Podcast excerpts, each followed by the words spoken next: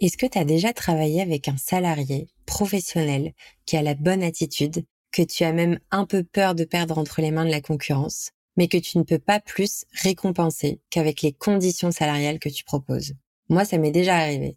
Et je peux te dire que dire au revoir à quelqu'un parce qu'il est trop bon pour ce que tu peux lui offrir, c'est un autre niveau de frustration que de vivre du turnover à cause d'une erreur de casting. Si tu ne veux pas que ça t'arrive ou tu ne veux plus que ça t'arrive et que tu as envie d'offrir à ton équipe des avantages autres qu'une petite augmentation tous les six mois, des heures sup et une mutuelle cool, alors je te recommande de découvrir BND. BND, c'est un catalogue d'avantages pour les employés de restaurants qui ne peuvent pas bénéficier davantage de comités d'entreprise, comme par exemple les tickets resto. D'ailleurs, si tu prends cet exemple précis, tu vois très vite que les tickets resto ne sont qu'à moitié remplacés dans les petits restaurants une partie est remplacée par les avantages en nature, les repas, mais l'autre partie qui est le pouvoir d'achat dans d'autres commerces n'est pas complétée. Et le truc, c'est que ce sont pas seulement tes salariés qui sont, entre guillemets, privés d'un avantage. C'est aussi toi, en tant qu'employeur, qui est démuni d'options quand il s'agit de récompenser ton équipe sans pour autant vider ta trésor. Si tu t'inscris sur la plateforme BND, tu pourras offrir à tes salariés une variété d'avantages en plus de leur salaire, en plus de leurs primes, en plus des repas ou même en plus des frais kilométriques si tu le fais déjà ou autres avantages. Ce sont aussi des avantages qu'ils ne trouveront pas chez les autres employeurs. Et ça, ça va t'aider à stabiliser ton équipe sur le long terme, mais aussi à tirer ton épingle du jeu quand tu auras besoin de recruter des nouveaux salariés. Alors je vais ajouter à ma recommandation un petit disclaimer. La plateforme BND est une solution toute récente et en développement. Cependant, elle est déjà ouverte aux inscriptions et d'ailleurs, des dizaines de restaurants dans toute la France proposent déjà les avantages disponibles sur la plateforme à leur équipe. Franchement, ça me fait tellement plaisir de pouvoir donner un peu de visibilité sur Passe-moi à ce service qui demain fera, j'en suis certaine, partie des indispensables à avoir dans sa mallette de resto employeur. Les informations pour inscrire ton restaurant sur la plateforme BND sont dans le descriptif de l'épisode et je n'ai plus qu'à te souhaiter une très bonne écoute. Il y a beaucoup de recruteurs aujourd'hui qui fantasment là-dessus en se disant je vais pas afficher sur mon annonce que je mets des primes parce que j'ai envie que les gens postulent chez moi euh, parce qu'ils ont envie de venir.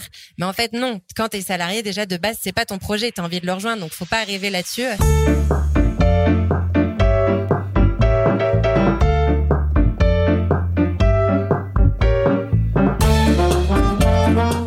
Bienvenue sur Passe-moi le sel, le podcast destiné aux restaurateurs et restauratrices qui ont compris que pour bien développer leur resto business, ils devraient à un moment donné relever la tête des opérations pour construire une meilleure stratégie.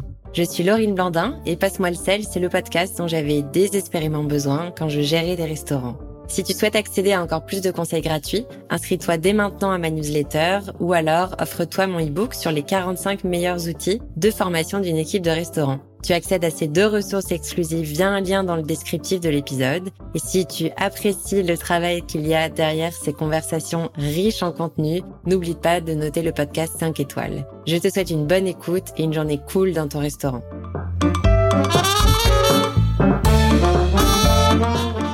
Eh bien, euh, bonjour à tous, euh, ou plutôt bon après-midi. Hein. On arrive en fin de journée de notre euh, première journée du Paris Coffee Show 2023. Je suis ravie de vous recevoir. On est en live sur la chaîne YouTube du Collectif Café. Je vous remercie d'être là. Alors, je suis Marie-Hélène Kennedy, consultante en format en création d'entreprise dans le secteur du café de spécialité et j'ai le plaisir euh, cet après-midi d'animer notre table ronde sur recruter dans la filière café les besoins et créer sa marque employeur. Alors c'est un vaste sujet. C'est la première fois qu'on fait une table ronde sur ce sujet-là. J'ai voulu le mettre euh, au, au programme parce que la filière café est une filière qui se structure de plus en plus en expansion et du coup, on va voir que les hum, défis sont nombreux à relever, aussi bien du côté de ceux qui se créent. Hein, on va voir les créateurs d'entreprises comment ils vont devoir recruter du personnel et puis euh, les former. Et puis on va voir aussi ceux qui sont déjà installés comme torréfacteurs, comme euh, patrons de coffee shop.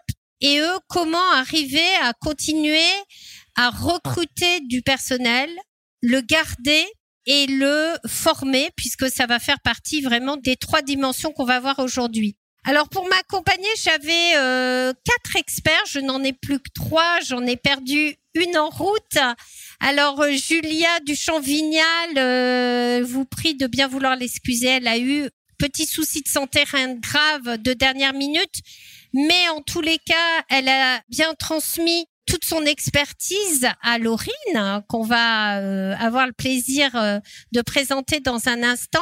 Julia, euh, juste pour mémoire, est spécialisée dans le recrutement dans le secteur CHR. Donc, euh, pour ceux qui sont vraiment parmi vous ou qui nous écoutent en phase de recrutement dans le secteur du CHR, Julia Duchamp-Vignal, vous pouvez avoir son contact sur LinkedIn directement et elle vous aidera à trouver la perle rare. Voilà, alors on va revenir avec nos experts euh, présents. Je suis ravie d'accueillir euh, deux femmes et un homme, presque parité, on va dire. Euh, j'étais contente d'avoir les autres tables rondes. J'avais une parité à chaque fois sur toutes mes tables rondes. J'étais absolument ravie.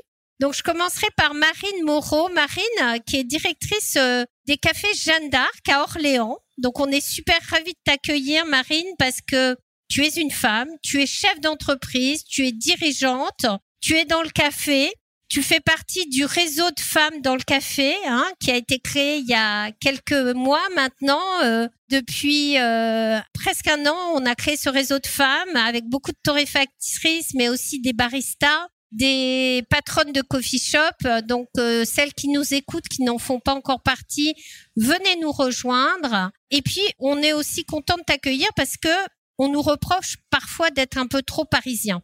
Donc, du coup, Orléans, ça nous va bien parce que ce n'est pas Paris. Et donc, on prouve qu'on est vraiment, euh, en tous les cas, sur le territoire euh, national. Et on est super content de t'accueillir et on te donne la parole dans un instant. Je continue avec les femmes, excuse-moi, hein, euh, Carlos.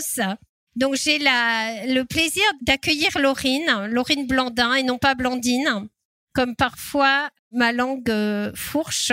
Alors Laurine, euh, voilà, c'est vraiment une personne que j'aime beaucoup, une personne que j'ai rencontrée sur LinkedIn, qui a une grande générosité, qui est une, une incroyable professionnelle du monde de la restauration qui est euh, aujourd'hui à la rescousse des restaurateurs qui ont la tête sous l'eau, qui est indépendante et qui a créé Restaurant Méthode et qui vient finalement, comme un pompier, aider le patron ou la patronne qui s'en sort plus ou qui a du mal à sortir la tête de l'eau et qui est submergé euh, par différentes difficultés que l'on va rencontrer tous, euh, en tous les cas, tous ceux qui ont pu travailler en tant qu'entrepreneurs dans le secteur de la restauration, parfois se sentir submergés. Laurine est aussi créatrice de contenu de qualité de podcast.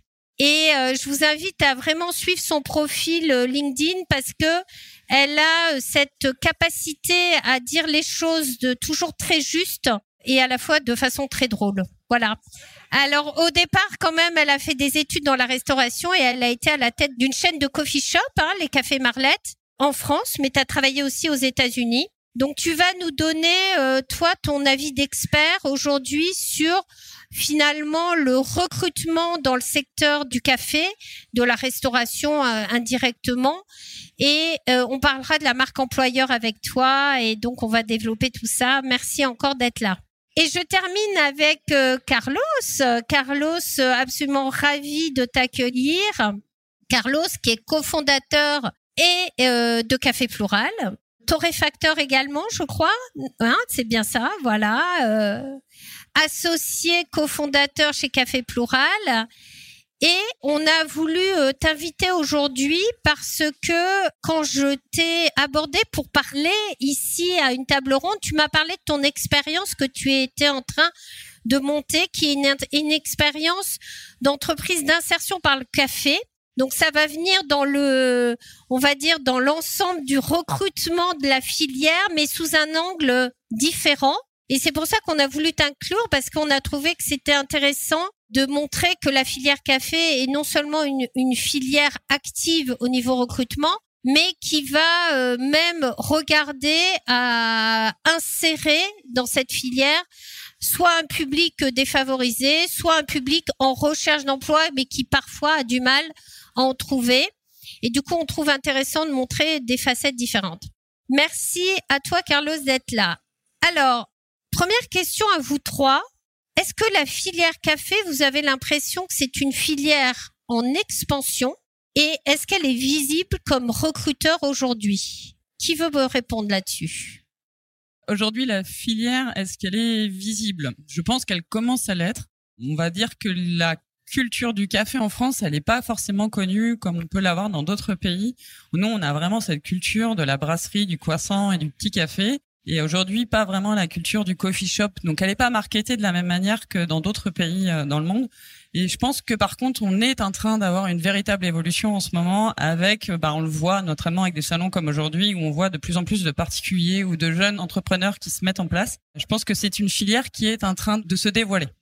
Laurine, c'est une filière en expansion au milieu du secteur du CHR parce que alors euh, café hôtel restaurant est-ce que on est en tant que coffee shop finalement on est une sous-composante du CHR oui un peu comme des euh, cousins des restaurants mais je crois que Enfin, à quoi je vois que la filière est en expansion, c'est le nombre d'annonces de recrutement pour les métiers, euh, alors intra coffee shop, mais aussi les métiers euh, voisins, donc euh, de torréfaction ou même euh, de production, de vente. En fait, aujourd'hui, quand on va sur un site de recrutement et qu'on utilise des filtres, parce que les candidats utilisent des filtres de recherche, on peut chercher différentes catégories d'établissements de services. Et aujourd'hui, sur plusieurs sites, on voit les établissements de café apparaître et ils n'existaient pas il y a quelques années.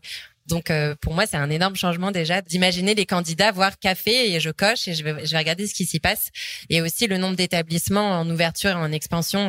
Donc rien que pour ça, c'est des super signes. Euh, faut que ça bouge plus vite. Moi, j'ai envie que ça bouge plus vite, mais on peut pas aller à la vitesse de la lumière. Hein, mais mais je, te confirme mon impression. Pour ma part, je suis pas un spécialiste de, de CHR mais je connais un peu la filière du café, de la plantation jusqu'à ici la torréfaction. Et ce qu'on voit à Paris, surtout dans, la filière de production du café, et c'est une filière assez méconnue en fait. On, on discutait en, en, préparant cette conférence de tous ces métiers qui existent derrière ces tasses de café, torréfacteurs, euh, les gens qui font le marketing, les gens qui, même les gens qui font l'impactage euh, des sachets de café. C'est hum, une filière qui n'est pas très très connue, n'est pas encore très accessible. Donc pour ma part, je pense que du point de vue du coffee shop, oui, ça embauche beaucoup, mais euh, tout le reste, ça, je sais pas ce que vous en pensez, mais ça reste encore assez méconnu.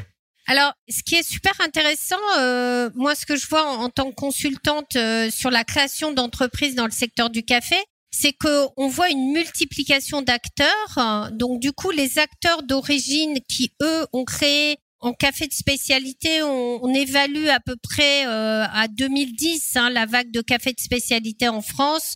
Donc on va dire les premiers acteurs qui ont été présents à cette époque-là et qui sont encore là aujourd'hui, et il y en a, hein, on peut les citer parce qu'il faut quand même leur rendre hommage. On a Terre de Café, on a l'Arbre à Café, on a euh, Coutume, on a Lomi, on a la brûlerie de Belleville.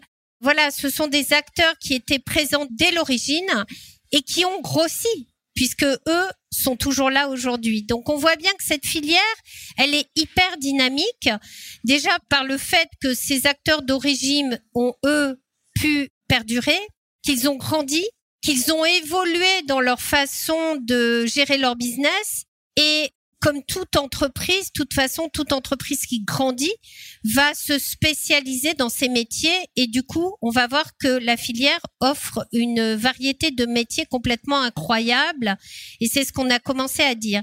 Et puis, les petits acteurs arrivent et continuent à arriver avec énormément, euh, on le disait à la table ronde précédente, une prolifération de torréfaction artisanale. Hein, euh, on avait vu la disparition des brûleries hein, à un moment donné euh, qui avaient disparu dans les années 90-2000. 2000, euh, oui, on va dire 2000, hein, euh, et qui aujourd'hui on revient sur des métiers manuels, des métiers où la machine ou le, où le geste technique va avoir une importance ce qui est super intéressant puisque bien souvent, on va avoir des candidats qui vont rentrer ou qui veulent rentrer dans la filière café pour justement revenir à ce geste artisanal, ce geste qui marque le respect et d'autant plus qu'on a un métier de torréfacteur artisanal qui est maintenant reconnu comme euh, les MOF, hein, puisqu'on a des MOF en torréfaction artisanale. Alors,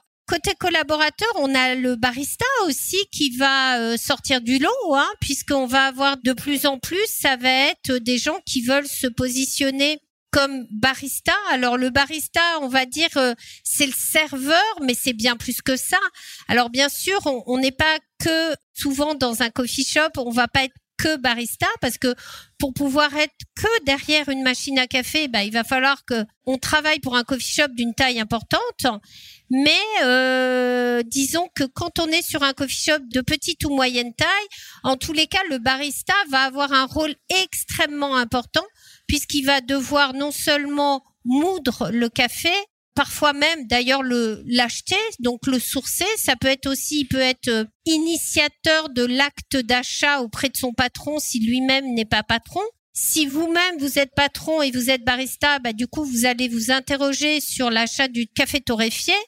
Et puis vous allez l'extraire et surtout vous allez parler du café à vos clients puisqu'en fait c'est comme ça que vous allez fidéliser. Donc on, voit que cette filière, elle se structure et de plus en plus, on a des métiers qui vont exister, qu'on retrouve dans tous les autres métiers, mais qui vont apparaître dans la filière café. Pourquoi? Parce que les acteurs d'origine ont grossi.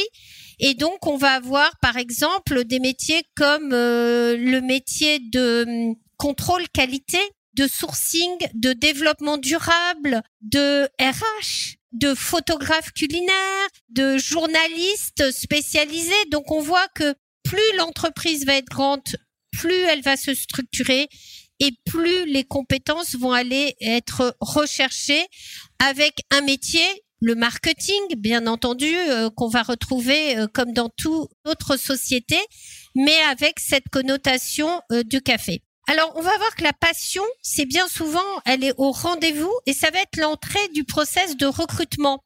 Marine, toi, je pense que tu voulais nous faire partager un peu. D'abord, qu'est-ce que tu cherches en ce moment à recruter, toi, à ton niveau? Est-ce que tu peux nous expliquer les profils que tu cherches et comment tu attires un peu euh, les candidats? Alors aujourd'hui déjà on cherche à avoir des profils parce qu'en province on a un petit peu de mal à recruter quand même. Après, ce qui est pour nous important, c'est va être d'avoir des gens qui sont passionnés et motivés. On va capter euh, les gens avec qui on va travailler en leur créant aussi un petit peu cette passion, en leur faisant découvrir tout notre univers. Parce qu'aujourd'hui, on a la chance d'avoir un produit qui est beau, qui est noble, qui peut être sublimé, qui est magnifiquement travaillé. Donc, il va falloir qu'on arrive à, via la formation, via des, des dégustations, via des, voilà, des différentes transmissions, on va pouvoir leur faire découvrir notre passion et arriver à les capter. Et l'enjeu, il est là aujourd'hui parce que dans la, les publics qu'on va toucher, notamment en province, à Paris, vous avez la chance d'avoir un petit peu plus, euh, on va dire, de, de, candidats, je pense, sur les métiers de barista et de torréfacteur, mais en province, c'est un petit peu moins vrai. Et du coup, il va falloir que souvent on soit, nous, un petit peu les, on va générer la passion. Donc on va, essayer de séduire, on va essayer de on va former, on va faire déguster, on va essayer de comprendre avec eux la filière, euh, faire des voyages, des choses comme ça. Donc du coup, toi, tu vas quand tu accueilles des candidats euh, dans le parcours euh, de recrutement, est-ce que la définition, tu leur parles café, tu leur parles origine, tu leur fais est-ce que ça fait partie de ce que tu abordes dès le début, je dirais, du, du parcours de recrutement? Ça vient après ah bah, on commence dès le recrutement, c'est-à-dire qu'à un moment, on va souvent être sur des profils de vendeurs ou des profils euh, bah, d'employés de restauration, hein, et c'est pas forcément des profils qui ont une appétence au monde du café. Et on va dès le départ essayer de voir si en face de nous on a des gens qui vont avoir cette séduction, qui vont être curieux, qui vont être euh, un petit peu amoureux des métiers de bouche, parce que effectivement, enfin c'est ce que je dis souvent, on n'est pas vendeur, on va pas plier des pulls et proposer du SLM quoi. Là, nous, il va falloir qu'on crée de la magie, de l'émerveillement. Il va falloir qu'on transmette quelque chose. On partage une passion quand on est dans le monde du café. Et donc, c'est vraiment ça qu'il il faut voir un petit peu si la personne en face de nous est réceptive à ce genre de choses parce que si bon sinon on va pouvoir le faire naître mais c'est un petit peu plus compliqué donc là on va aller chercher un petit peu dès le recrutement effectivement de voir la sensibilité de la personne et du coup, tu as des questions euh, pièges ou des questions tests que tu vas essayer de poser sur le candidat ou est-ce que tu vas le tester sur euh, comment tu testes son appétence par exemple au secteur? Alors moi, je suis pas dans une approche de piège. Déjà, je préfère le rapport de confiance de toute manière avec les gens que je recrute mais c'est on va je vais plutôt avoir une conversation assez naturelle sur la gastronomie, sur l'alimentation générale, sur leur passion et souvent on découvre un peu la captation des gens à, à chercher des appétences ou pas. Et en fonction, bah, si effectivement la personne, elle est plutôt amoureuse de la nourriture, euh, elle est sensible aux saveurs, au goût, elle est sensible aux produits, à la qualité, bon, déjà on parle un peu le même langage. Et là, on va pouvoir commencer à communiquer ensemble. Du coup, les candidats que tu reçois, c'est plutôt des gens qui sont déjà issus du CHR ou c'est vraiment des gens qui sont complètement en dehors et qui viennent euh, parce qu'ils sont attirés par le poste ou au contraire le secteur, tu penses? En vrai, on a quelques pépites comme ça qui sortent un petit peu du lot de gens passionnés qui viennent euh, taper à notre porte et Bon, bah là, on est très très heureux. Puis en général, on les capte et on essaye de les garder avec nous. Après, on a des profils qui sortent euh, des écoles. Bon, comme on est comme beaucoup dans le partage, enfin nous, c'est une des valeurs qui est très ancrée chez nous. Et donc, on fait pas mal de formations avec des lycées, des collèges, etc. Et donc, de temps en temps, on arrive à générer quelques vocations. Ça, c'est une première chose. Et puis après, bah, on va euh, s'adresser à des profils qui sont plutôt CHR, on a eu un vrai virage de confort de travail. Alors c'est pas forcément l'aspect qui nous plaît le plus, mais post-Covid, bah il y a beaucoup de gens de la restauration qu'on a récupéré, qui ont postulé dans nos structures parce que bah il y a ce goût de la, de la gastronomie, mais il y a aussi ce confort de vie parce qu'en vente, on va dire qu'on a un tout petit peu moins de contraintes que dans le CHR. Alors oui, c'est vrai, on a un phénomène. Euh, alors euh, au niveau du CHR, on a vu, vous en avez tous entendu parler, il y a eu euh, une vague de démissions pendant le Covid où les gens qui travaillaient dans ce secteur ont refusé d'y retourner. Et donc, du coup, le secteur du café, on a pu bénéficier, et ça va être ma question pour Laurine, du coup, de cette transformation de certaines personnes qui étaient peut-être euh, qui travaillaient la nuit ou qui travaillaient en coupure ou qui travaillaient voilà euh, de façon beaucoup plus euh, on va dire difficile au niveau des horaires et des week-ends en ce, qui viennent se rabattre alors soit sur les coffee shops moi je sais qu'en tant que patronne de coffee shop c'était un argument quand je recrutais quelqu'un par exemple en, en pâtisserie en cuisine le fait d'avoir quelqu'un qui travaillait toute la journée et pas en coupure qui travaillait pas le soir, je pense que déjà c'est un vrai atout, mais on va voir que ça suffit pas. Et puis alors en torréfaction artisanale encore plus, puisque là on est quasiment sur des horaires de bureau, sauf peut-être euh, sur la partie boutique. Sur la partie torréfaction, nous on a fait le choix de faire travailler nos notre torréfacteur plutôt tôt pour pouvoir aussi achalander les magasins, avoir une fraîcheur dans les produits, parce qu'effectivement, euh, on a besoin que ça soit torréfié le matin pour être desservi assez vite dans les magasins. Et puis après, c'est effectivement plutôt des horaires de boutique, mais ça reste des horaires de journée. Quand on est dans la restauration, bah, c'est des horaires du matin, c'est des horaires de coupure, c'est des horaires qui finissent tard, avec des contraintes sur les week-ends beaucoup plus importantes que la vente. La vente, effectivement, il y a la notion, bah, il y a le samedi, qui devient presque un irritant maintenant. On voudrait faire du commerce, mais pas le samedi. Mais on est quand même un peu plus souple dans nos métiers, dans la vente, que dans le CHR. Même s'il y a aujourd'hui beaucoup d'évolutions dans les deux métiers. Hein. Bien sûr. Laurine, alors donne-nous un peu, toi, ton sentiment. La filière café, elle sort euh, son épingle du jeu dans le CHR avec des horaires et une vision peut-être un peu plus, entre guillemets, facile? Ouais, alors euh, je pense que c'est un peu triste pour les professionnels, euh, donc coffee shop, euh, torréfacteur et tout, de se dire qu'on hérite des candidats qui veulent pas aller chez les autres. Être le plan B, c'est agréable pour personne, mais ça reste une bonne option. D'ailleurs, quand on travaille le positionnement de son établissement, il y a quand même un positionnement dont on parle peu, c'est être un restaurant ou un café qui est à côté d'un autre établissement qui brasse beaucoup de volume et du coup on hérite de cette clientèle. Donc en fait les coffee shops aujourd'hui, les salons de thé ont ce positionnement un peu plan B qui est en fait en termes de business intéressant, même si on a envie que les candidats postulent chez nous euh, par passion, par compétence, parce qu'ils ont, ils nous ont compris, ils nous ont vus. On peut pas, j'ai pas d'autres mots pour le dire, mais on peut pas cracher sur les candidatures euh, plan B ou qui veulent du confort de vie. Et ce qu'on a vu pendant le Covid, c'était toutes ces démissions. Euh, dans le CHR à des postes opérationnels, mais en fait, ces personnes qui sont parties, elles sont parties parce qu'elles ont perdu le goût de l'adrénaline qu'on a en opérationnel et dans le service, qui fait qu'on peut endurer des heures euh, longues. On est ok pour travailler les week-ends, on est ok pour euh, mettre euh, un petit peu de côté notre vie perso pour des moments de rush. Et en fait, on a perdu l'aspect plaisir de ça et on a juste récupéré l'aspect douloureux, à savoir la reprise après le Covid. Ça a été on and off pendant plusieurs semaines, plusieurs mois.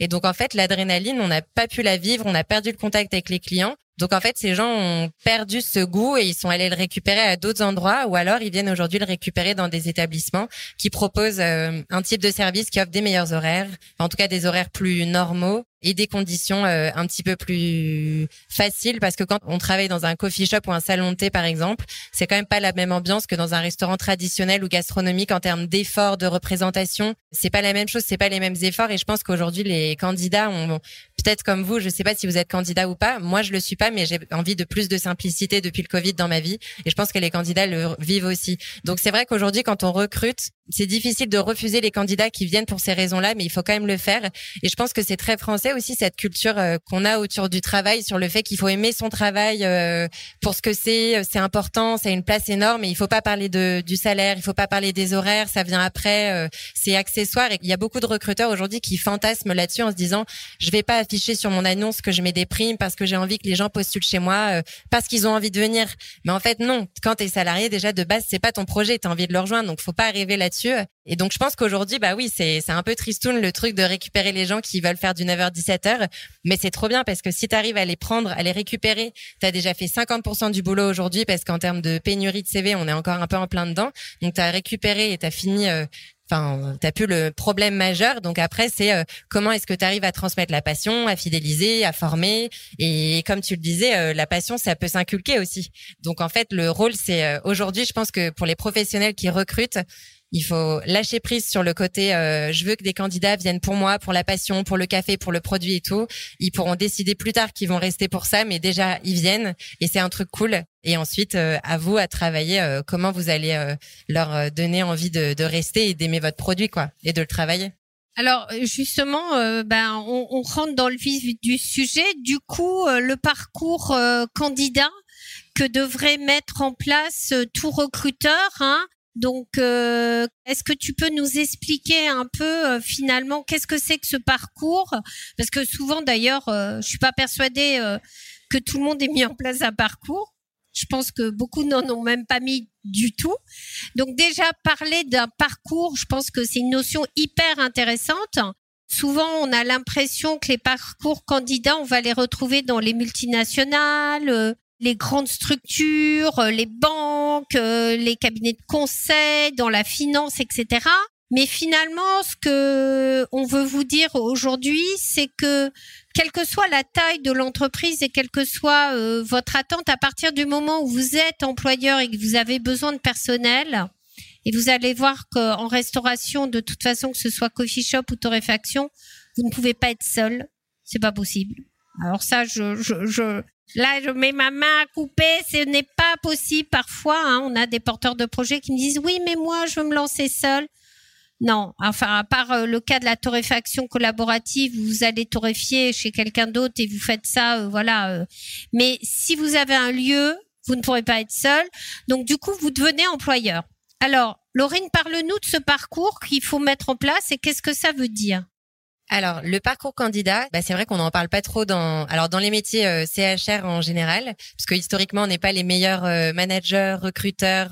On n'a pas eu beaucoup de travail à faire sur ces parties-là de nos boulots pendant des années. Aujourd'hui, on est en train de payer l'addition pour euh, l'addition que d'autres nous ont laissée, mais bon, voilà, le constat c'est ça. Donc, le parcours candidat, c'est quelque chose qui est exactement comme le parcours client, donc, quand vous avez euh, un client qui vient dans votre, dans votre établissement, que ce soit euh, un client B2B parce que vous êtes torréfacteur ou un B2C parce que vous avez un coffee shop ou un salon de thé, le parcours client, c'est qu'est-ce qui se passe à chaque étape? Et la première étape, c'est quand on parle d'un client, euh, il passe devant chez nous, il passe devant notre enseigne, ou alors il nous voit sur Instagram, ou alors euh, il voit quelqu'un passer avec un gobelet dans la rue avec euh, notre logo. Le parcours candidat, c'est exactement la même chose. Ça commence par comment est-ce qu'on rencontre l'employeur? Donc souvent, on va le rencontrer en ligne parce qu'il a déposé une annonce, ou sur son compte Instagram parce qu'il en a parlé, ou parce qu'il parle de son équipe. Ça, c'est la première étape, et c'est une étape qui est très souvent sous-estimée. On, on, oublie que nos clients sont aussi des potentiels candidats en fait pour venir venir bosser chez nous.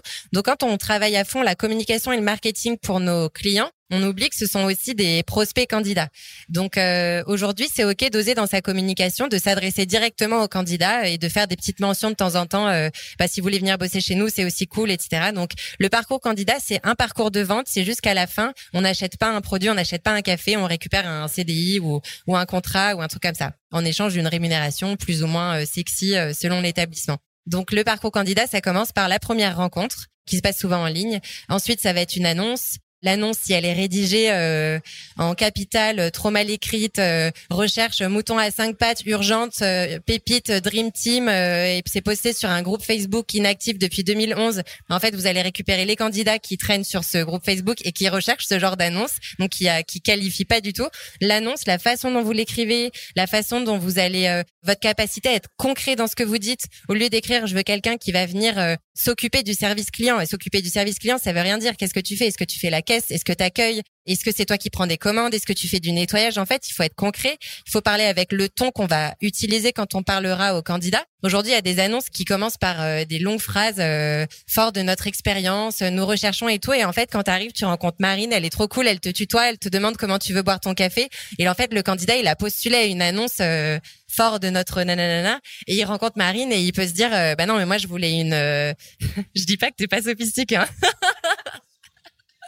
non, mais en fait, le ton, la façon dont on parle, c'est ça. Et ça, c'est le parcours candidat. Quand aujourd'hui, quand vous allez chez Monoprix et que vous voulez acheter euh, un paquet de café, bah, vous allez choisir le packaging, le prix, ce qui est écrit sur le paquet. Euh. Enfin voilà, il y a, y a du visuel, il y a des mots qui sont utilisés. Une annonce, c'est pareil.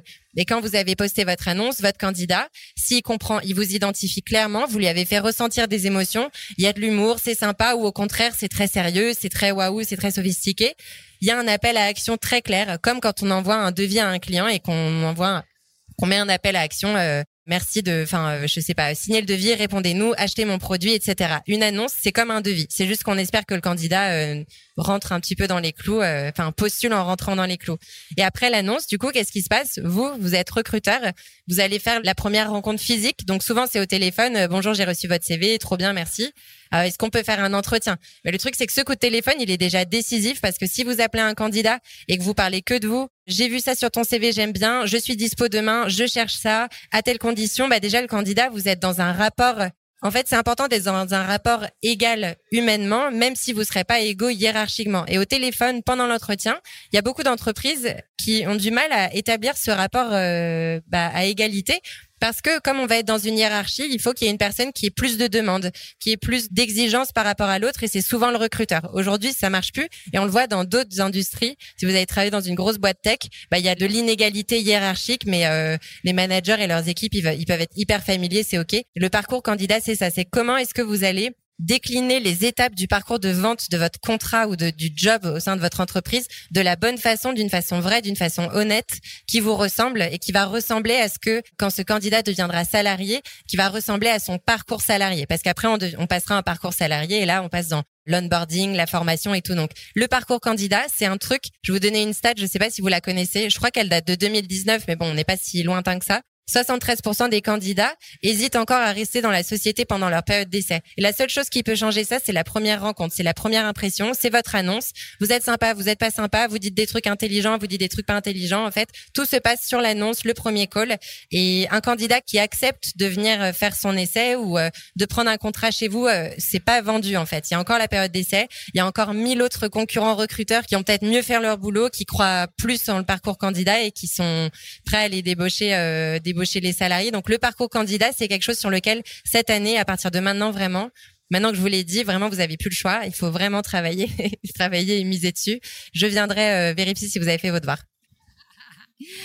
Merci Laurine sur euh, le parcours candidat. Alors on voit qu'effectivement aujourd'hui ça suffit pas d'espérer d'avoir un candidat motivé et surtout de le tester sur sa motivation, mais il va falloir euh, bien en amont lui expliquer qui on est, ce qu'on cherche et surtout, si j'ai bien retenu ce que tu nous dis, c'est de s'adresser à lui comme tu as envie qu'il te perçoive.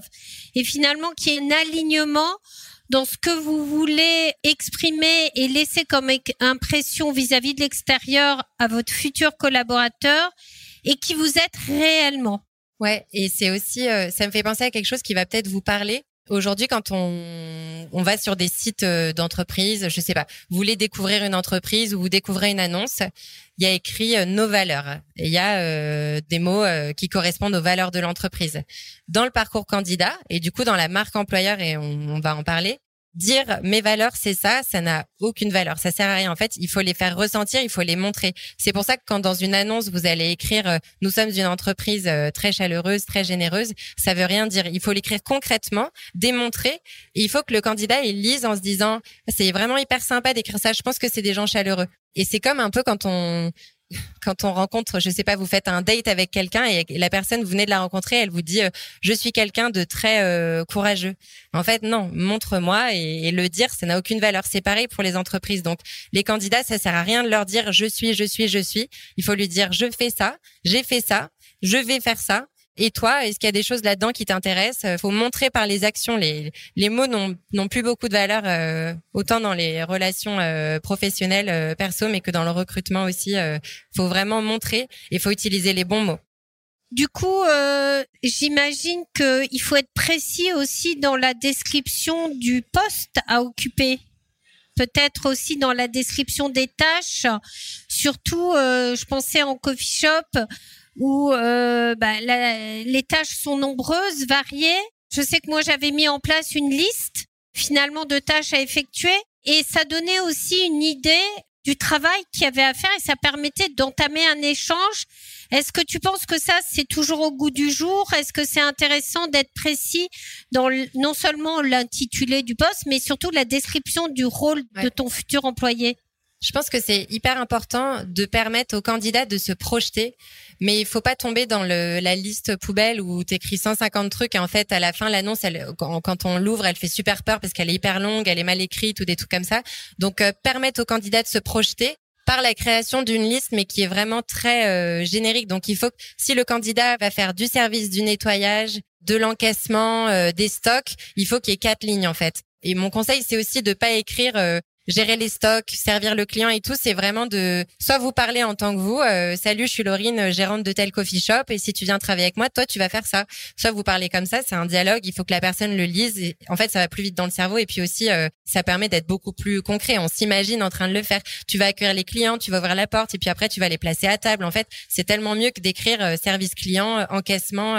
donc en fait, c'est important de faire la liste mais il faut que ce soit les grandes catégories parce que quand vous êtes sur un niveau d'annonce, vous êtes quand même confronté à une réalité qui est l'algorithme des sites de diffusion d'annonces où il y a des milliers et des milliers d'annonces en ligne. Les candidats, en fait, euh, ils vont pas du tout regarder toutes les annonces. Hein. Ils vont pas se dire euh, j'ai fait tous les coffee shops euh, de Paris et j'ai choisi le meilleur. Non, en fait, ils vont regarder 10 et ils vont postuler aux 10 plus intéressants. Ils vont peut-être même pas postuler chez vous parce que le titre de votre annonce leur aura pas donné envie de cliquer. Donc en fait, l'annonce, c'est important que le candidat se projette, mais c'est surtout important qu'il ait envie de lire l'annonce et qu'il ait envie d'envoyer son CV. Vous n'êtes pas obligé de faire une grande liste, mais la priorité au moment de l'annonce, c'est il faut qu'on me comprenne très clairement, il faut qu'on se reconnaisse dans mon annonce. Donc quand le candidat lit, il doit se dire ah mais c'est moi, euh, je, suis trop à l'aise, j'ai trop envie de postuler.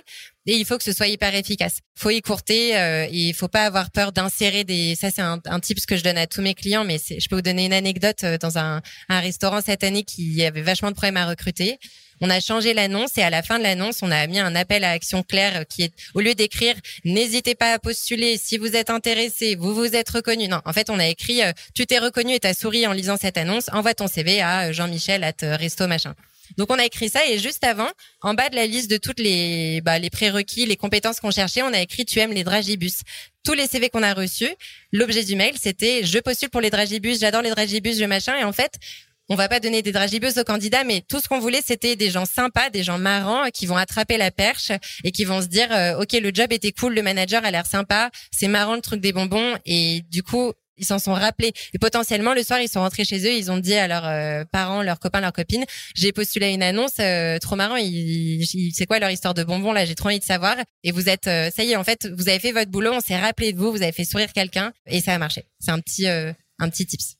Super petit tip. C'est donc finalement parfois il suffit d'un petit mot ou d'une petite euh, boutade ou en tous les cas d'une petite joke qui va faire que le candidat va avoir envie de postuler. En tous les cas, ce qui est certain, c'est que vous allez donner une image de qui vous êtes. Alors c'est sûr que attention, je pense qu'il faut pas non plus que derrière, si tu mets ça dans une annonce, que derrière tu sois un peu euh, peu Bah trop. Bah oui. Il faut que ça, il faut que ça colle. Hein. Donc, euh, ça si colle, vous êtes hein. quelqu'un de, je sais pas, moi je suis assez à l'aise. Donc là, je vous fais des petites blagues. Je, quand j'avais des salariés et que j'étais manager, j'étais exactement pareil avec eux. Donc, il faut que vous soyez à l'aise. Et d'ailleurs, c'est tout le principe euh, d'une. Si vous créez votre société, vous lui donnez une personnalité, vous lui donnez une vision. Enfin, c'est la vôtre.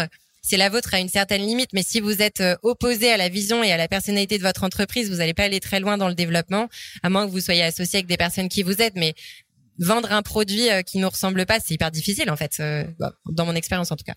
Bah oui, surtout si c'est toi le, le patron.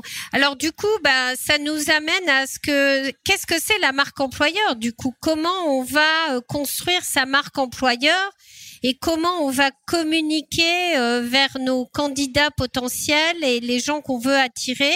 Cette image qui correspond finalement à notre réelle identité, à notre ADN. Hein, c'est ça, si je comprends bien. Ouais, en fait, c'est exactement comme la marque euh, bah, d'un produit, quoi, comme votre marque de coffee shop ou votre marque de café. La marque employeur, c'est une somme de process, c'est une somme de décisions qui vous présente et qui vous permet d'être compris euh, par les candidats.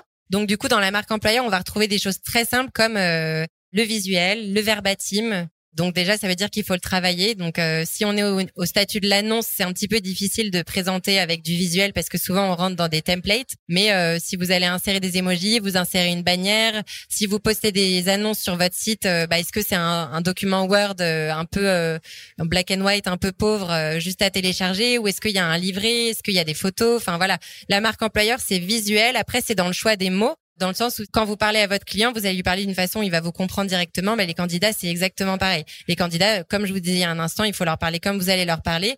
Et il faut que ça représente aussi le produit. Si vous êtes euh, manager d'un coffee shop, euh, institution euh, hyper sophistiquée, le truc a pas changé depuis 100 ans. Bon, du coup, c'est pas en France, euh, obviously, mais euh, euh, dans une autre ville. Donc vous avez ça. Bon bah sur votre site, euh, on va retrouver un thème couleur, on va retrouver des photos, on va retrouver euh, des mots qui sont moins euh, familiers que ceux que je suis en train d'employer maintenant. Donc euh, il y les- il y a le visuel, il y a les mots, et puis après il y a aussi euh, donc les mots ça va être à l'écrit et ça va être à l'oral, ça va être votre capacité à créer euh, votre propre lexique, votre propre jargon. Donc ça c'est la marque. euh, en gros quand on voit une annonce passer ou quand on voit un post Instagram passer ou quelque chose comme ça euh, qui diffuse une annonce, il faut qu'on vous reconnaisse. Vous êtes devenu une marque employeur, donc vous êtes en train de marketer euh, un produit. Et après, la marque employeur, il va aussi se passer des choses en interne dans la société. Quand, par exemple, je suis candidat, je fais mon premier jour et là, mon manager me donne euh, mon ordi, ma boîte mail, un petit livret d'accueil, un truc comme ça. Bon, bah, soit euh, la boîte mail, elle est configurée avec euh, déjà, euh, je sais pas, des dossiers déjà rangés avec euh, des mots, une façon d'entreprise. Ça aussi, ça rentre dans la marque employeur. Si on me donne un livret de formation, bah, est-ce que c'est un papier qui est agrafé? Est-ce que c'est un book en cuir euh, relié euh, joli? Est-ce que c'est un truc en craft avec des stickers? Enfin, en fait, tout ça, c'est de la marque employeur. Et il faut que ça colle parce que ça rajoute de la valeur à l'expérience de vos salariés, en fait. Ça rajoute du sentiment d'appartenance, ça rajoute du plaisir, ça rajoute de la fierté. Et quand vous bossez avec des gens avec qui vous avez des valeurs en commun et des trucs vraiment forts, je sais pas si vous avez une entreprise à impact, par exemple euh, écologique, bah du coup vous avez plus de chances déjà de recruter aujourd'hui, mais vous allez attirer des gens qui ont envie d'être fiers de ça. Donc si quand ils arrivent dans la boîte, vous faites pas le tri, le livret d'accueil c'est 400 pages euh, imprimées et puis on a fait une faute donc on l'a jeté, on l'a réimprimé. En fait là vous êtes en train de flinguer votre marque employeur et d'ailleurs elle est basée sur des piliers euh, un peu trop fragiles. Donc la marque employeur c'est pas un gros mot, c'est pas un truc hyper gros à faire, c'est juste aboutir votre réflexion jusque à- dans chacune de vos décisions. euh, quelle machine à café j'achète pour le bureau si vous avez euh, des bureaux, quel choix d'uniforme si j'ai des opérationnels euh, et même à quel partenaire de caisse je vais travailler. Ben en fait, est-ce que je travaille avec euh, le gros euh, qui est pas très éthique ou est-ce que je prends le plus petit qui est un petit peu plus cher? Ça, ça rentre dans la marque employeur. C'est comment est-ce que vous arrivez à transmettre votre identité dans absolument tout ce que vous faites? Et c'est pour ça que si cette marque employeur, elle ressemble à la marque de votre produit, elle vous ressemble à vous, ça va être facile de le faire en fait. Merci Laurie, je pense que c'est super important de rentrer dans ces détails de la marque employeur. On, on voit aussi, moi je vois par rapport à, à la création d'entreprise, finalement la marque employeur, ça fait aussi partie de ton concept, dans ton identité, c'est ce qui va découler finalement de ce que tu veux faire ressortir au départ dans ton concept. Tu l'as dit, hein, je veux être euh, écolo, je veux être développement durable ben je vais pas pouvoir mettre des gobelets en plastique, je vais pas pouvoir mettre euh, Bon, les pailles en plastique maintenant c'est plus autorisé, mais enfin voilà, il faut aller jusqu'au bout du truc et je pense que la marque employeur c'est aussi ça. Du coup, Marine, toi, euh, tu as créé votre marque employeur. Est-ce que tu as un parcours déjà qui sur lequel vous avez travaillé ou c'est quelque chose que vous vous dites que bah tiens, ça serait bien de travailler là-dessus, qui pourrait vous aider? Vous en êtes où vous en tant que recruteur euh? Alors, en fait, aujourd'hui, on a un, le mixte euh, dans la relation, il s'équilibre. C'est-à-dire qu'aujourd'hui, on n'est plus dans un rapport de force comme on a pu connaître. Donc, de toute manière, on va être sur un, le support d'accompagnement qu'on va mettre en place, il va devoir être mouvant. Il va forcément devoir évoluer au fil des mois, au fil des années, au fil de ce qui se passe, au fil de l'actualité, etc. Aujourd'hui, oui, forcément, on, met en place un parcours de formation. Alors, on lui donnera le nom qu'on veut, mais la première chose qu'on a dans nos métiers, ça va être de faire un petit peu de compagnonnage, d'accompagner avec un autre collaborateur, une intégration. on va déjà fournir les bons outils parce que ça arrive pas toujours effectivement. Donc on va faire en sorte que bah y ait le badge, qui ait euh, le petit nom qui soit bien créé. On va faire des petits détails qui mis bout à bout n'en sont pas. Et puis après, bah effectivement, on va passer par cette phase de formation, d'accompagnement, de partage et euh, on va pousser un peu l'expérience un peu plus vite, je pense, que d'autres métiers en faisant des partages euh, avec notre torréfacteur, avec un barista, avec les différents corps de métiers qui accompagnent euh, le poste de, pour ma part, de vendeur ou de, de père, entre guillemets. Mais on va voilà, essayer de leur faire vivre des expériences un petit peu différentes pour créer une appétence, un attachement aussi à, la société. Et puis après, bah, en fonction de la société, nous, on a plus d'un siècle, donc bah on a même un livre et du coup on va partager bah, l'histoire de l'entreprise. On va aller euh, on va leur remettre le bouquin. On va essayer de créer aussi cet attachement à l'histoire de ce qu'on a pu mettre en place. Merci Marine. Euh, on va donner la parole à, à Carlos parce que euh, c'est important aussi de t'entendre, Carlos, toi, nous partager cette expérience que tu es en train de mettre en place, qui a bien avancé, qui est, je crois, sur le point d'aboutir et où tu vas euh, bah, faire travailler des gens dans le café qui étaient peut-être pas destinés au premier abord, mais tu vas les faire venir, tu vas les attirer dans une filière qui a besoin d'eux. Et à qui tu t'adresses et comment? Alors je vais essayer de faire court parce qu'il fait très très chaud. J'imagine que vous aussi vous êtes très chaud. Et bon, on est plural et avec mon associé, on a créé l'entreprise il y a quatre ans déjà et on l'avait créé avec euh, un seul objectif et c'était euh, l'insertion pro des personnes réfugiées. Donc moi, j'étais barista chez Bison Fire et je venais du, du milieu de l'intégration euh, des personnes réfugiées. Je fais ces rencontres avec Saoul. On s'est dit, le café, c'est un excellent moyen de faire rencontrer les gens. Donc pourquoi pas former des personnes réfugiées au métier et le mettre en relation avec les employeurs. Donc, dans un premier temps, on a commencé ces projets avec une vision plutôt d'impact social au bénéfice de, ces personnes-là. Mais à fur et à mesure, on a commencé à se rendre compte que peut-être c'était une solution aussi pour répondre à la problématique de difficultés de recrutement dans les secteurs de la filière du café. Et bon, pour arriver là, on a dû, euh, dans un premier temps, mettre un business model qui tient la route parce que on n'a pas voulu le faire sous une forme euh, d'association parce que on a déjà vu qu'il y a d'autres euh, projets qui le font sous ces formes-là. Donc, euh, par exemple, l'université Café et il y a aussi euh, Change Please et entre autres. Et on a voulu plutôt créer une entreprise pour plus tard devenir un, chantier d'insertion par, les métiers du café. Et aujourd'hui, on a déjà des en travaux, on a déjà un, lieu physique à Paris. on est en train de construire ces futures écoles, qui est un, qui est un endroit assez spécial parce que c'est un coffee shop école. Donc quand on arrive, on voit un coffee shop classique, mais il y a aussi un lieu euh, où vous allez voir des personnes en train de se former au métier et qui peut-être vont faire des résidences euh, dans, dans ces coffee shop-là. Donc l'idée, c'est accompagner des personnes réfugiées. On va mettre en place euh, différents modules de formation, mais on essaye que ça s'efface très rapidement. Donc en deux semaines, former des personnes pour qu'ils commencent déjà à s'initier et à pouvoir faire des stages où sont des, des entreprises et des, et des coffee shops partenaires et euh, par la suite créer des modules complémentaires pour euh, faire monter en compétence les gens qui sont déjà initiés euh, au métier. Au tout début, on va commencer à travailler avec des associations partenaires qui ont déjà des formations et qui travaillent déjà avec ces publics dans les secteurs de la restauration. Donc, notamment, par exemple, les cuistots migrateurs, qui est une école euh, de cuisine à destination des personnes réfugiées. Donc, ils vont intégrer un module sur les cafés parce qu'ils se sont rendus compte aussi que c'est une filière qui embauche beaucoup. On va travailler aussi avec le Refugee Food Festival qui embauche aussi des personnes réfugiées dans, dans les métiers du café. Et on s'est dit qu'on pouvait aussi l'ouvrir à d'autres publics, par exemple les publics des personnes qui sortent des prisons. Donc on est déjà en échange aussi avec Wake Up Coffee, qui est un projet qui accompagne des personnes qui sont sorties de prison et dans la formation dans différents métiers. Et plus tard, ça sera aussi le, le métier du, du café.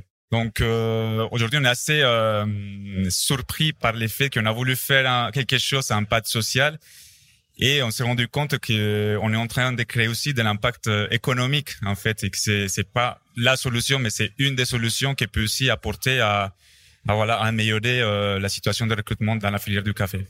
Oui, bien sûr. En fait, ce qui est intéressant, et c'est ça qu'on a voulu aussi, euh, pourquoi on a voulu te donner la parole, c'est qu'en fait, on voit bien que le secteur cherche à recruter et que le fait de former des gens et de les accompagner, ça peut aussi répondre à une demande des torréfacteurs ou des patrons de coffee shop qui vont chercher eux des baristas et de se dire. Alors du coup, euh, petite question, comment vous gérez le problème de la langue? Parce que j'imagine que ça, ça doit être. Euh, alors même si au final c'est assez visuel, mais enfin peut-être le. Alors problème de la langue et, et problème aussi du coup euh, des papiers Est-ce que c'est des sujets que vous allez traiter aussi? Parce que ça va être compliqué Oui, en fait, la langue, on la voit plutôt comme un défi au lieu d'un problème. Et euh, il faut savoir que les personnes réfugiées, c'est déjà des personnes, c'est des individus. Et ces des personnes sont très, très résilientes. Je pense que la langue, c'est juste un détail dans leur parcours d'intégration. Et du coup, c'est quelque chose qui vient assez naturellement et assez rapidement, surtout quand les gens et, ils s'insèrent euh, professionnellement. Donc, beaucoup de personnes réfugiées et ils apprennent la langue dans leur métier. En fait, et ça va assez rapidement et, et naturellement. En ce qui concerne le, les papiers, bon, on parle beaucoup des réfugiés dans les médias, dans, les journaux, etc. Mais on connaît très très peu euh, les statuts. On connaît surtout très très peu les personnes qui sont derrière ces noms de personnes réfugiées. Et il faut savoir que à partir du moment où les personnes sont reconnues par la OFPRA, c'est l'Office euh, française de, et pour les réfugiés, à partir du moment où ils sont reconnus réfugiés, ils sont des papiers. En fait, ils ont les droits de travailler comme n'importe quel euh, citoyen français, sauf pour quelques métiers, c'est l'armée, la police, euh, quelques postes dans l'administration. Et mis à part ça, ils peuvent occuper n'importe quel poste de pouvoir avec les mêmes horaires, etc. Non, eh absolument, c'est ce que voilà, c'est la réponse que j'attendais. En fait, c'est vrai que c'est parfois on a l'impression que c'est des populations on, on peut pas les embaucher, mais en fait c'est pas du tout. À partir du moment où la personne a son statut de réfugié, au contraire, elle a le droit de travailler, donc c'est super intéressant. Euh, et qu'est-ce qu'on peut faire pour t'aider? Est-ce que tu aurais besoin, toi, de faire un appel euh, aujourd'hui euh, aux torréfacteurs, aux, aux baristas ou je ne sais pas euh, Qu'est-ce qu'on peut faire pour t'aider dans ton projet? Même pour complémenter la, la, dernière question, et les personnes réfugiées aussi, ils ont le droit de travailler.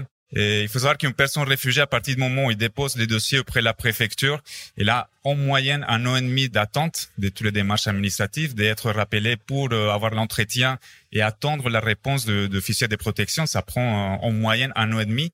Et ces personnes-là, ils ont droit à travailler s'ils font une demande des autorisations de travail auprès de, de la préfecture de la Drietz. Et c'est les employeurs qui peuvent le faire. C'est un métier en tension et c'est un métier que facilement peut être autorisé à embaucher ce genre de personnes-là. Donc, si parmi vous, il y a des, des recruteurs et vous connaissez des personnes réfugiées, vous pouvez le faire automatiquement, mais si c'est des personnes demandeurs d'asile, et vous pouvez aussi les embaucher. Et, au contraire, vous, vous allez donner un coup de main énorme à ces personnes-là qui ont processus de, d'intégration. Et pour nous aider, je pense que le plus important, c'est les bouche c'est parler de, de nous, c'est nous demander, nous poser des questions. Et évidemment, je pense que la, la meilleure manière de nous aider, c'est embaucher les personnes qu'on qu'on va former. Et Alors, les premiers sortiront quand? La première promotion? Alors, donc, on, on s'avance pas dans les dates parce que on est en travaux en ce moment et hum, si tout se passe bien, mais ça se passe jamais euh, comme, on, comme on veut, les travaux. Donc, si tout se passe bien, euh, au mois de novembre, euh, on finira et on commencera à faire les premiers tests. Donc, on vise plutôt euh, premier semestre de 2024 pour avoir euh, la première formation, la première des premières personnes déjà formées et prêtes à, à intégrer des coffee shops. D'accord. Écoute, je te remercie beaucoup. Euh, donc du coup, euh, je rappelle qu'on est en live sur les réseaux sociaux, mais aussi que ça sera en différé sur la chaîne du collectif Café. Donc j'espère que tu auras beaucoup de torréfacteurs et de patrons de coffee shop qui écouteront cette euh, table ronde dans l'hypothèse où ils souhaitent recruter, parce qu'effectivement, ça sera peut-être un moyen pour eux d'avoir du personnel euh, qualifié. Je voulais tous vous remercier euh, sur cette table ronde. On arrive à la fin. On a peut-être deux minutes pour poser une question. Est-ce que l'un d'entre vous aurait une question à poser par rapport à bah, les sujets qu'on sur lesquels on est intervenu à un de nos experts euh, aujourd'hui? Bonjour. Oui, moi c'était pas tant pour une question, c'était plutôt pour faire justement un retour vu que pour donner mon expérience vu que moi je suis en recherche de travail justement dans le café et c'est quelque chose qui est très compliqué. J'ai déjà essayé de faire des formations Malheureusement, il y a les coûts qui sont assez euh, prohibitifs et il y a les euh, services publics qui, je vais être gentil, font un peu de lynchage. C'est-à-dire que j'étais avec deux autres personnes qui avaient aussi du projet dans le café et à force de lynchage, on finit par quitter la restauration. C'est-à-dire qu'on fait, c'est pas un travail. Euh, pourquoi vous nous demandez ça Allez trouver un patron, il vous le payera, etc. Et c'est vraiment en fait aussi un parcours du combattant et aussi, je voulais rebondir sur les annonces. C'est vrai que des fois, je vois juste passer service, puis en fait, on regarde, on demande, en fait, c'est pour un poste de barista. Des fois, on dit barista alors que c'est euh, du service, donc c'est un parcours très compliqué. Donc, euh, c'était juste pour faire mon retour et pour dire en fait à quel point c'est, mon point de vue, c'est très, c'est un monde qui est très euh, très dur d'accessibilité, surtout que je viens d'une région, même si mon projet à travers la France, où vraiment euh, barista c'est très très lointain pour eux. Rien que déjà de parler de sommellerie, des fois, on m'a demandé c'est quoi le rapport entre le service et la sommellerie? Venant d'un centre qui était spécialisé en restauration. Donc essayer de leur expliquer le café derrière, c'était une grande lutte. Donc c'est je vais juste faire mon retour. Est-ce que vous en pensez euh, Si vous aussi vous avez des retours comme quoi des fois pour certains c'est un parcours du combattant de rechercher du travail dans le café? Merci. En tous les cas, c'est merci de ce retour parce que c'est super important. Là, on a l'impression que tout le monde cherche et que tout le monde veut embaucher, ils trouvent pas. Et vous, c'est le contraire. Alors, nos experts, qu'est-ce qu'on peut répondre? Du coup, je, enfin, merci de partager ça. Je trouve que c'est un bon rappel. Moi, ça me fait penser à deux choses. Pour les personnes que tu as rencontrées et qui, euh, bah, dévaluent le métier ou comprennent pas. Euh, je pense qu'il y a une réalité. on en parlait la dernière fois quand on parlait, c'était la réalité du consommateur.